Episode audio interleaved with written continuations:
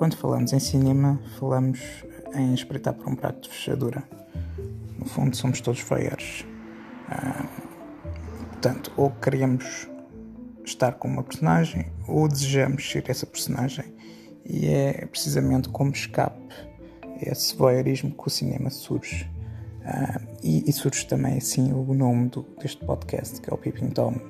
Periodicamente falaremos de um filme em exibição nas salas de cinema ou em prateleira um, e tentaremos então assim cultivar uh, o sentido crítico em relação a esta arte tão voyeurística.